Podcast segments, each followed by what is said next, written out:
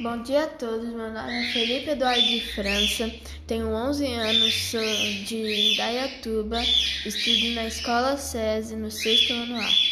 Esse podcast foi criado em cima da lenda do Boitatá, que foi trazido pelos portugueses na época da colonização.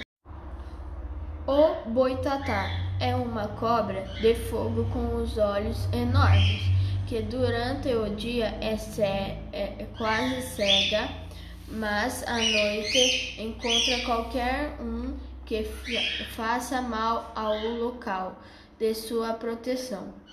É assim que é descrito o boitatá que, de acordo com a lenda, protege as matas e florestas de pessoas que provocam queimadas, também conhecido como fogo corredor. O monstro pode matar, deixar cego ou até enlouquecer quem cruzar o seu caminho. Seu fogo mágico só atinge suas vítimas e não apaga com água.